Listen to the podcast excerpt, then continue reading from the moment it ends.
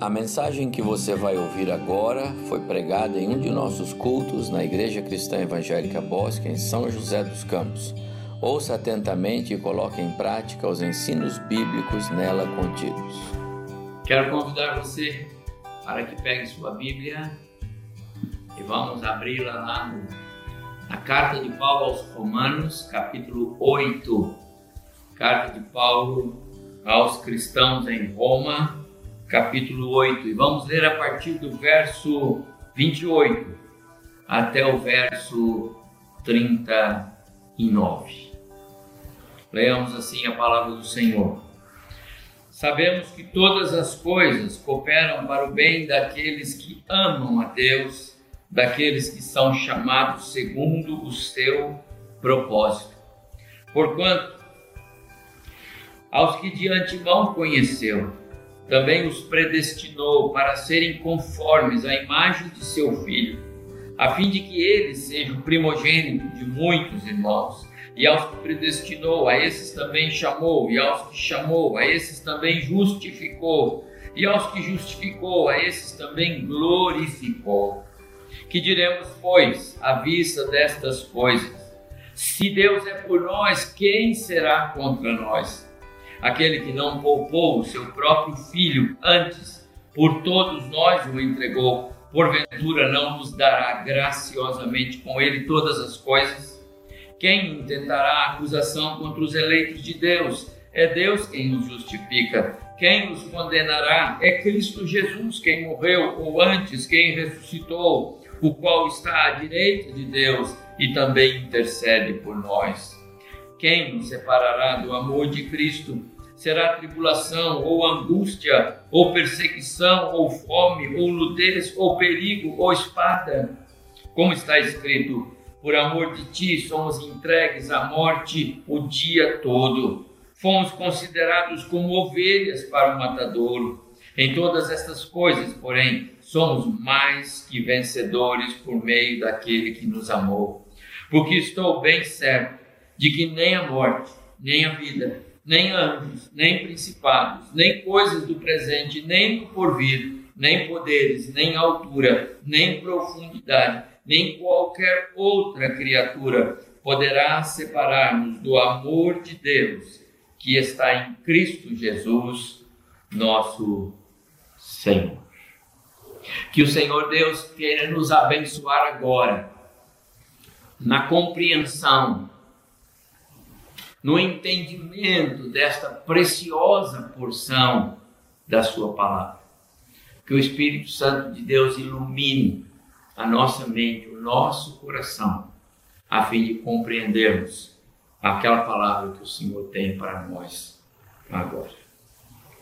Quero convidar mais uma vez você, meu prezado irmão que nos ouve e nos acompanha, para repetir comigo duas, duas é, expressões ou dois verbos que eu considero importantes nessa nossa meditação. O primeiro está no verso 31 e vamos repetir só esta frase: Uma vez que Deus é por nós, quem será contra nós? Novamente, uma vez que Deus é por nós, quem será contra nós. E a segunda frase, o segundo verso está no 39. E eu quero também enfatizá-la com os irmãos. Verso 39. Nada nos separará do amor de Deus que está em Cristo Jesus, nosso Senhor. Novamente, nada nos separará do amor de Deus que está em Cristo Jesus, nosso Senhor. Quero convidar você para nós olharmos para esse texto sob a ótica do amor de Deus, amor no qual há absoluta segurança. O amor de Deus é inabalável em tempos de adversidade, em tempos de tribulação, em tempos de incerteza, em tempos de comoção global, de pandemia, como esse contexto que atravessamos agora, agarrar-se no inabalável amor de Deus é como achar um oásis no meio de uma, uma sequidão de um deserto. Ou é como encontrar um porto seguro para um marinheiro que vem de um mar tempestuoso, de uma grande tempestade. É o que me ocorre, meus amados irmãos, quando eu leio esses versos que nós acabamos de é, ler. Vejam comigo algumas afirmações que Paulo faz aqui nos versos 29 e 30. 29 e 30. Ele diz assim: Porquanto aos que de antemão conheceu. Paulo começa falando sobre algumas ações que foram tomadas por Deus na sua eternidade passada. Ações que ele tomou a nosso favor e que evidenciam o seu amor. Conhecidos na eternidade passada de Deus. Esse conhecimento é o próprio amor de Deus. Amor que ele decidiu nos dar aqueles que de antemão conheceu, diz Paulo, também os predestinou. A ideia de predestinação é uma ação é própria de Deus, uma ação que Deus tomou no, no passado, é uma ação determinante, uma ação que Deus é, decidiu por si decidiu por sua deliberação, é um decreto dele. Deus decretou, Deus determinou, ele predestinou. No verso 30, ele diz que aqueles que foram predestinados na presciência de Deus, ele também os chamou. Agora no verso 31, Chamar aqui é uma escolha unilateral de Deus, é iniciativa dele nos chamar para ele. E ele continua dizendo: os que ele chamou, ele também justificou, declarou justo, sem dívida. E os que ele justificou, ele termina o verso 30 dizendo: então ele glorificou. Glorificados nesta ação de Deus, Deus nos coloca no, no contexto da natureza gloriosa de Cristo. É como se Ele trouxesse para nós a, a, a essência que nós perdemos do Éden quando o pecado entrou no mundo. Esta expressão tem a ver com o processo de Deus de nos santificar. A glorificação é a expressão da glória é a santificação iniciada em nós. Amados, isso é maravilhoso. Esse é o agir de Deus. Agora nós entendemos porque o apóstolo Paulo, é, no verso 31, ele vai dizer: Que diremos, pois, à vista dessas coisas? De tudo isso que nós acabamos de relatar, essas coisas que são ações de Deus firmados nessas extraordinárias ações de Deus a nosso favor, que revelam o quanto Deus nos ama, que revelam todo o projeto salvífico de Deus. O apóstolo Paulo é, declara: o que mais podemos dizer? Ou o que podemos temer? Ou a quem temeremos? Afinal, todas essas ações de Deus dizem respeito a nós. Então, se Deus é por nós, uma vez que Deus é por nós, quem será contra nós? E é, meus amados irmãos, com base no que Deus já fez, que ao concluir este parágrafo, o apóstolo Paulo então declara: quem poderá nos separar do amor de Deus que está em Cristo Jesus, nosso Senhor. O pastor, professor e escritor John Stott, comentando este capítulo 8 de Romanos, ele diz assim, e eu vou ler para os irmãos: Paulo lança algumas perguntas no espaço, por assim dizer, num espírito de extrema ousadia, desafiando qualquer um e todo mundo, no céu, na terra no inferno, a responder ou a negar as verdades que essas afirmações contêm. Mas ninguém consegue dar-lhe uma resposta, porque não há pessoa alguma e absolutamente nada que possa prejudicar aqueles que Deus escolheu de antemão, predestinou, chamou, justificou e glorificou. Por isso, meus amados irmãos, confortai-vos, consolai-vos uns aos outros com essas palavras. Nada pode nos separar do amor de Deus que está em Cristo Jesus, nosso Senhor. Que afirmação extraordinária. Nada, amados irmãos, é nada mesmo. Nada está na mesma condição de todas as coisas do verso 28. Se lá Paulo diz que todas as coisas, todas as coisas cooperam para o bem daqueles que amam ao Senhor, agora ele está dizendo que nada, absolutamente nada, se todas incluem coisas boas e ruins, nada, inclui tudo, nada pode nos separar do amor de Deus que está em Cristo Jesus, nosso Senhor. E a prova, meus amados irmãos, aparece no verso 32. É porque ele já fez, ele já entregou o seu filho por nós, já nos justificou por meio do sacrifício de seu filho. Ele já revelou o seu amor por nós quando enviou Jesus Cristo a esse mundo. É por isso que Paulo diz: Que diremos, pois, à vista dessas coisas? O que podemos dizer? diante de tudo isso.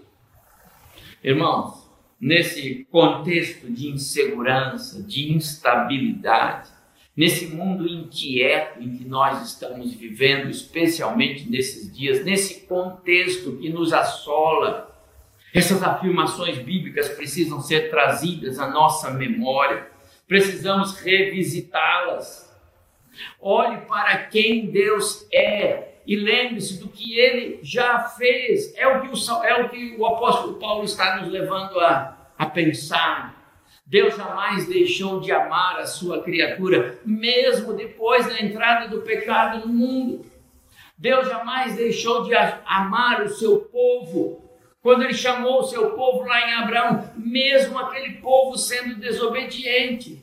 Ele sempre se apresentou como Deus cuidador, protetor, o Deus sustentador, o Deus que provê, o Deus que livra, o Deus que salva.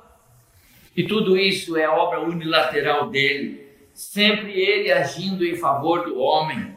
Ainda que o homem o tenha rejeitado, ainda que o homem o tenha deixado, ainda que não tenhamos nada a oferecer a ele a não ser o nosso pecado a nossa desobediência, ainda assim, ainda assim, Deus nos ama e vem à nossa direção.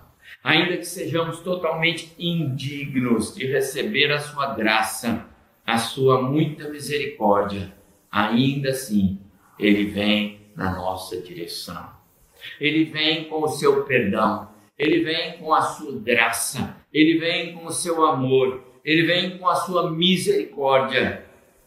Essa é a natureza de Deus. Se a natureza do homem é pecar e pecar, a natureza do homem é desobedecer. Se a natureza do homem é a transgressão, a natureza de Deus é amar, perdoar e salvar. E meus amados irmãos, é firmado nesse aspecto do caráter de Deus que Paulo afirma: o que mais esse Deus não nos dará? Verso 32: Não nos dará com ele todas as outras coisas ou tudo mais que necessitamos? Não haverá Deus de cuidar de nós? Acaso não temos um Deus protetor? Verso 33: Pode alguém porventura apresentar alguma acusação contra nós? Qualquer um, qualquer ser humano, ser celestial, espíritos bons ou espíritos maus. Quem vai nos causar dano quando nós temos um Deus que diz nada, pode nos separar do seu amor. O apóstolo Paulo está afirmando que nem mesmo os nossos pecados nos causam mais danos. Eles não nos acusam mais e, portanto, não podem nos afastar do amor do nosso Deus. E no final deste versículo, Paulo explica também, responde para nós a questão: por quê? Porque já fomos justificados por Deus. Ele diz: é Deus quem nos declara justos, é Deus quem diz que não somos culpados. Por isso, irmãos, esse texto tem afirmações bíblicas extraordinárias, nas quais precisamos nos agarrar sempre, o tempo todo, mas em especial em tempos de adversidades, em tempos de tribulação como esse que passamos agora. Quero pensar com os irmãos em algumas dessas afirmações que Paulo faz e tirar algumas lições para a nossa caminhada, em especial nesses dias. Quando Paulo declara que nada poderá nos separar do amor de Deus, ele está afirmando que a nossa salvação e a segurança desta salvação, anotem, são irrevogáveis. A expressão predestinados, que aparece no verso 29 e 30, como eu mencionei no início, tem o mesmo peso da palavra presciência, e é Pedro quem usa também esta palavra na sua primeira carta.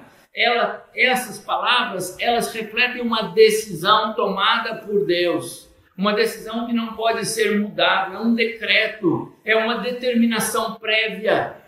Por isso, essa sequência de ações que Deus toma a nosso favor, elas são importantes, elas determinam essa impossibilidade de Deus mudar o que ele já fez a nosso favor. Ele nos justificou, ele nos salvou, ele garante a nossa salvação, ele nos elegeu, ele nos santificou e ele nos glorificou. São ações irrevogáveis. Deus não volta atrás. Quando Jesus se referiu a esse mesmo tema, a esse mesmo assunto, é, registrado por Mateus no capítulo 18, ele diz: Edificarei, eu edificarei a minha igreja, e as portas do inferno não prevalecerão contra ela. Ele está fazendo isto ele está edificando e nada pode impedir, nem anjos, nem potestades, nem as forças do inferno, nem o homem, nem mesmo o pecado, absolutamente nada pode impedir o agir de Deus através do Espírito Santo que em nós habita. Nada pode nos separar do amor de Deus. Nada pode nos afastar do amor de Deus. Nada pode tirar de nós esse amor, de continuarmos sendo, sendo amados por Ele, mesmo destituídos de glória, da graça, lá no Éden, mesmo perdendo a nossa espiritualidade, mesmo sendo indignos, ainda assim Deus continuou nos amando. E amou até o fim ao ponto de selar esse amor quando enviou Jesus Cristo ao mundo para morrer no nosso lugar. Meus amados irmãos, não importa o que façamos. Aliás, não importa o que você faça ou o que você deixe de fazer. Não é por isso que Deus te ama. Deus te ama porque é uma decisão dele. E porque ele te ama e te amou no passado, ele decidiu salvá-lo e ele mesmo decidiu garantir esta salvação. Em tempos bons, é bom demais nos lembrarmos disso. Em tempos difíceis, difíceis, lembrarmos dessa garantia de Deus é um bálsamo na vida do crente. Amar e salvar é decisão dele. Ele tomou e ele não volta atrás. Em segundo lugar, meus amados irmãos, quando Paulo declara que nada pode nos separar do amor de Deus, ele está afirmando que a renovação diária da misericórdia sobre nós está garantida pelo caráter de Deus. Olhe na sua Bíblia o verso 33. Quem intentará acusação contra os eleitos de Deus? É Deus quem os justifica. Eleitos e justificados somos nós, que já fomos alcançados pela misericórdia de Deus. E nada pode nos afastar do seu amor, nada pode nos afastar dessa misericórdia já aplicada, porque Deus já a, aplicou, Deus já a tornou real para nós, já fomos alvo dela. E aí, meus amados irmãos, já não temos mais sobre nós a penalidade do pecado, já não nos interessa mais o pecado, já não nos diz respeito, porque fomos justificados em Cristo e livres da sentença de morte. Que declaração confortante, mesmo em dias difíceis. Aliás, sermos lembrados que a misericórdia de Deus está sobre nós, deve nos encher de alegria, de esperança. Deus é com você, meu amado irmão. Tem bom ânimo, coragem. O favor maior ele já lhe deu, misericórdia já não pesa sobre você e sobre mim a sentença da morte. Não carregamos mais a condenação do pecado. Quem ou o que pode nos causar dano?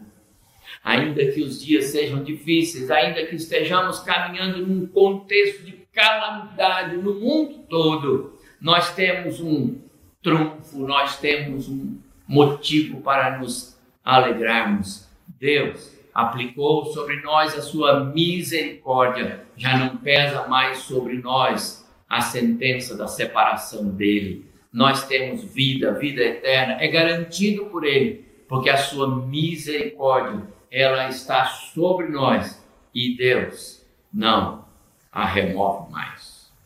Em terceiro lugar, quando Paulo declara que nada pode nos separar do amor de Deus, ele está afirmando que a dispensação da graça e do amor de Deus sobre nós jamais falhará. Olha o verso 34 agora. Paulo apresenta a prova dessa certeza quando ele diz assim: temos um intercessor, o próprio Senhor Jesus Cristo. Um intercessor é alguém que nos defende, alguém que garante que essa graça e esse amor estão fluindo e vão fluir o tempo todo. O papel do intercessor, meus amados irmãos, é não deixar interromper um canal de bênção. O papel do intercessor é garantir que a graça continue sendo derramada, mesmo sem nós merecermos. O autor sacro, quando compôs o hino 409, pensou nisso. Que segurança sou de Jesus. Que hino extraordinário. Ele fala dessa segurança, desse intercessor, desse paráclito, desse advogado, Jesus. No Salmo 27, Davi diz: Ainda que meu pai e minha mãe me abandonem, o Senhor não abandona, ele me acolhe. Que segurança por causa do intercessor.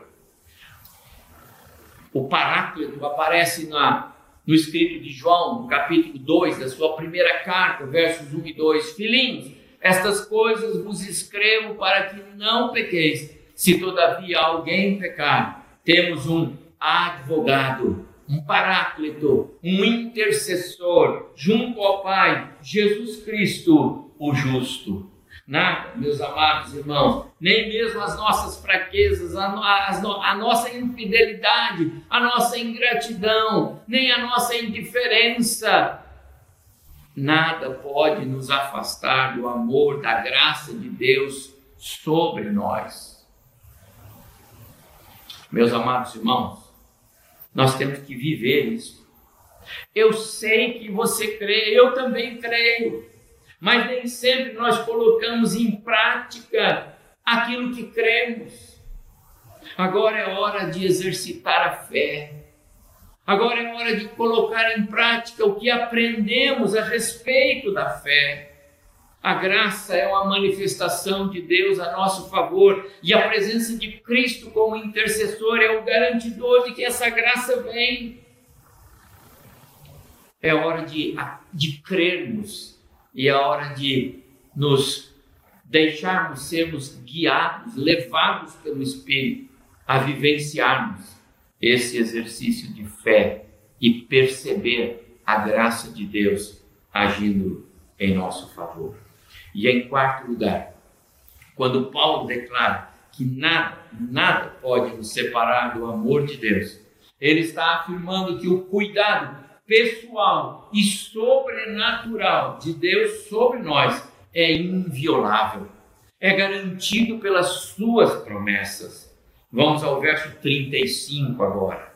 Quem nos separará do amor de Cristo, diz Paulo? Será tribulação, aflições, calamidades, epidemias, perdas, ou angústia, ou perseguição, ou censura à fé, ou fome, ou a miséria, ou a nudez, ou perigo, ou espada, ou ameaças de morte. Paulo não está negando que essas, esses, que, que essas aflições, que essas adversidades, elas podem vir. Elas podem vir, elas são reais. Elas fazem parte deste mundo caído, deste mundo dominado pela impiedade, deste mundo que caminha na soberba, na ganância dos homens. Por isso, meus amados irmãos, elas existem, mas firmados, mais firmados e alicerçados nas promessas de Deus, de maneira alguma essas aflições, essas adversidades. De maneira nenhuma elas são maiores do que o poder e a autoridade do nosso Deus. É a promessa que a palavra de Deus nos traz. De maneira nenhuma elas poderão nos destruir. De maneira nenhuma elas poderão atacar a igreja e destruí-la. Elas não poderão se sobrepor aos propósitos eternos do nosso Deus. Adversidades não virão sem a permissão do nosso soberano Deus e Pai. E quando elas vierem, terão uma razão de ser.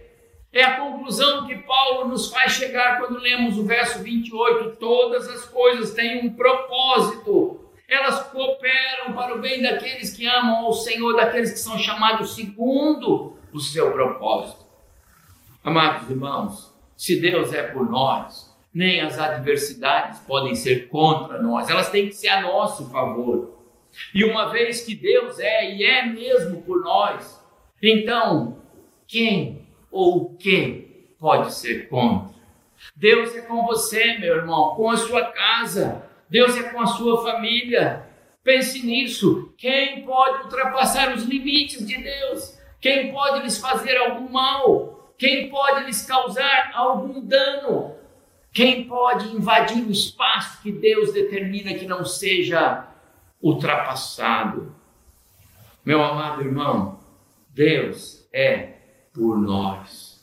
E quando Paulo vai concluindo esse texto, e eu também estou caminhando para a conclusão da minha palavra, quando Paulo vai concluindo esse texto, ele chega agora nos últimos versos, que são tremendos, o 38 e o 39 e ele diz assim: Porque eu estou bem certo, tenho certeza, de que nem a morte, nem a vida, nem os anjos, nem as forças espirituais, nem qualquer outra coisa do presente, nem do futuro, nem qualquer outra coisa que está acima dos céus ou abaixo de nós, nem poderes, nem qualquer outra criatura poderá nos separar do amor de Deus ou do amor que Deus tem por nós em Cristo Jesus, nosso Senhor.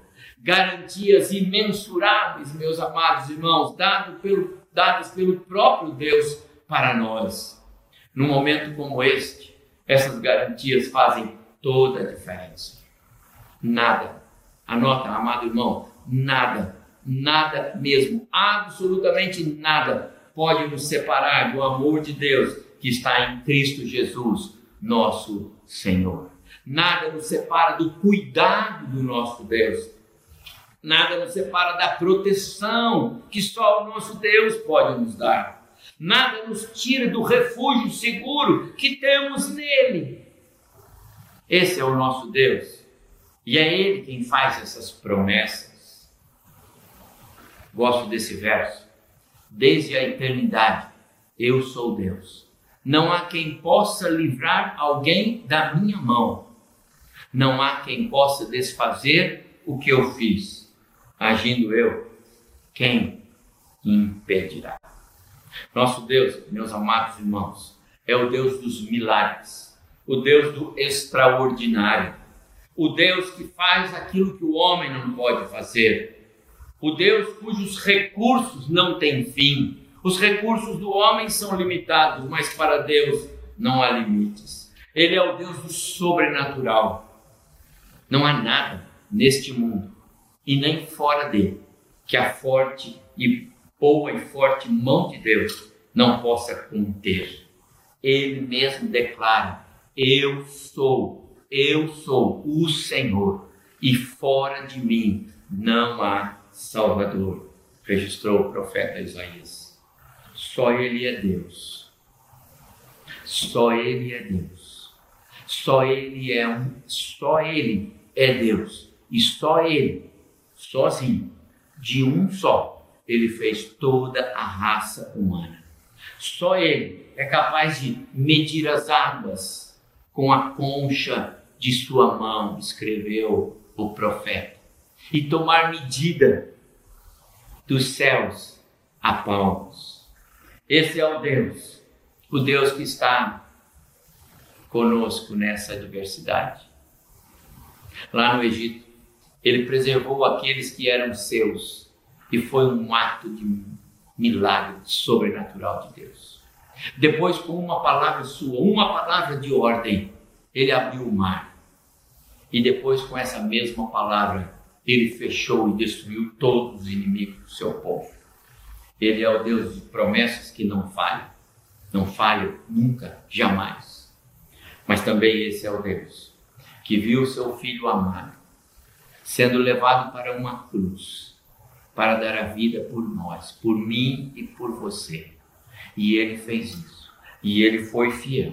Apesar da dor, apesar do golpe, ele foi fiel ao seu propósito, ao seu plano eterno para nos salvar.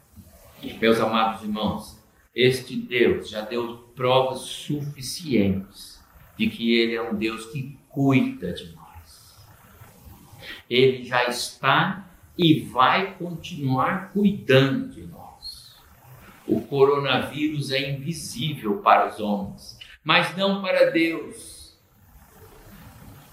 Deus pode todas as coisas. Que Deus é tão grande como o nosso Deus. É a esse Deus, meus amados irmãos, o Deus a quem nós chamamos de Pai e Ele tem prazer em ser chamado de Pai. É a esse Deus que nós devemos buscar de maneira confiante, perseverante nesta hora. Nele nós podemos ter absoluta segurança. É a esse Deus que nós devemos recorrer. É a esse Deus que nós devemos temer. É a esse Deus que nós devemos clamar. É a esse Deus que nós devemos, como família, como igreja, como cristãos, buscar agora em oração. Curve sua cabeça. Vamos orar. Vamos buscar a presença de Deus, encerrando esta nossa palavra. Pai de amor, muito obrigado, porque apesar do contexto difícil, apesar das adversidades, apesar desses reveses que o mundo está sofrendo agora. E apesar do fato de que esse contexto tão ruim chegou até nós, bateu a nossa porta, ó Deus, apesar de todo esse contexto tão negativo, mas apesar disso nós continuamos amando o Senhor, porque o Senhor nos amou primeiro. Apesar de todas as dificuldades, nós continuamos indo na direção do Senhor, clamando e esperando no Senhor, porque o Senhor já nos deu provas mais do que suficientes de que nada, absolutamente nada, pode nos separar do teu amor, do teu cuidado, da tua proteção, da tua provisão. O Senhor é o Deus conosco, presente. Ó oh, Deus, muito obrigado por isso. Agora, Senhor, alcança os lares, as famílias, alcança essas pessoas que estão conosco conectadas agora, talvez alguns enfermos, talvez alguns preocupados, atribulados ou enfermos na família, talvez alguns já sofrendo as preocupações dessa nova onda, desse vírus. Deus de amor, nos alcança com a tua graça, dá paz ao nosso coração e, sobretudo, ó Deus, age com poder e nos liberta, e nos livra e cura e aplica sobre nós graça, misericórdia e favor. Muito obrigado, Senhor, pela tua palavra. Muito obrigado, porque o Senhor nos dá condições de compreendê-la. E agora, Senhor Deus, aplica em nós para que estejamos fortalecidos no poder desta palavra, seguros no teu amor, que não falhe. Muito obrigado, Senhor. É a minha oração, em nome de Jesus. Amém.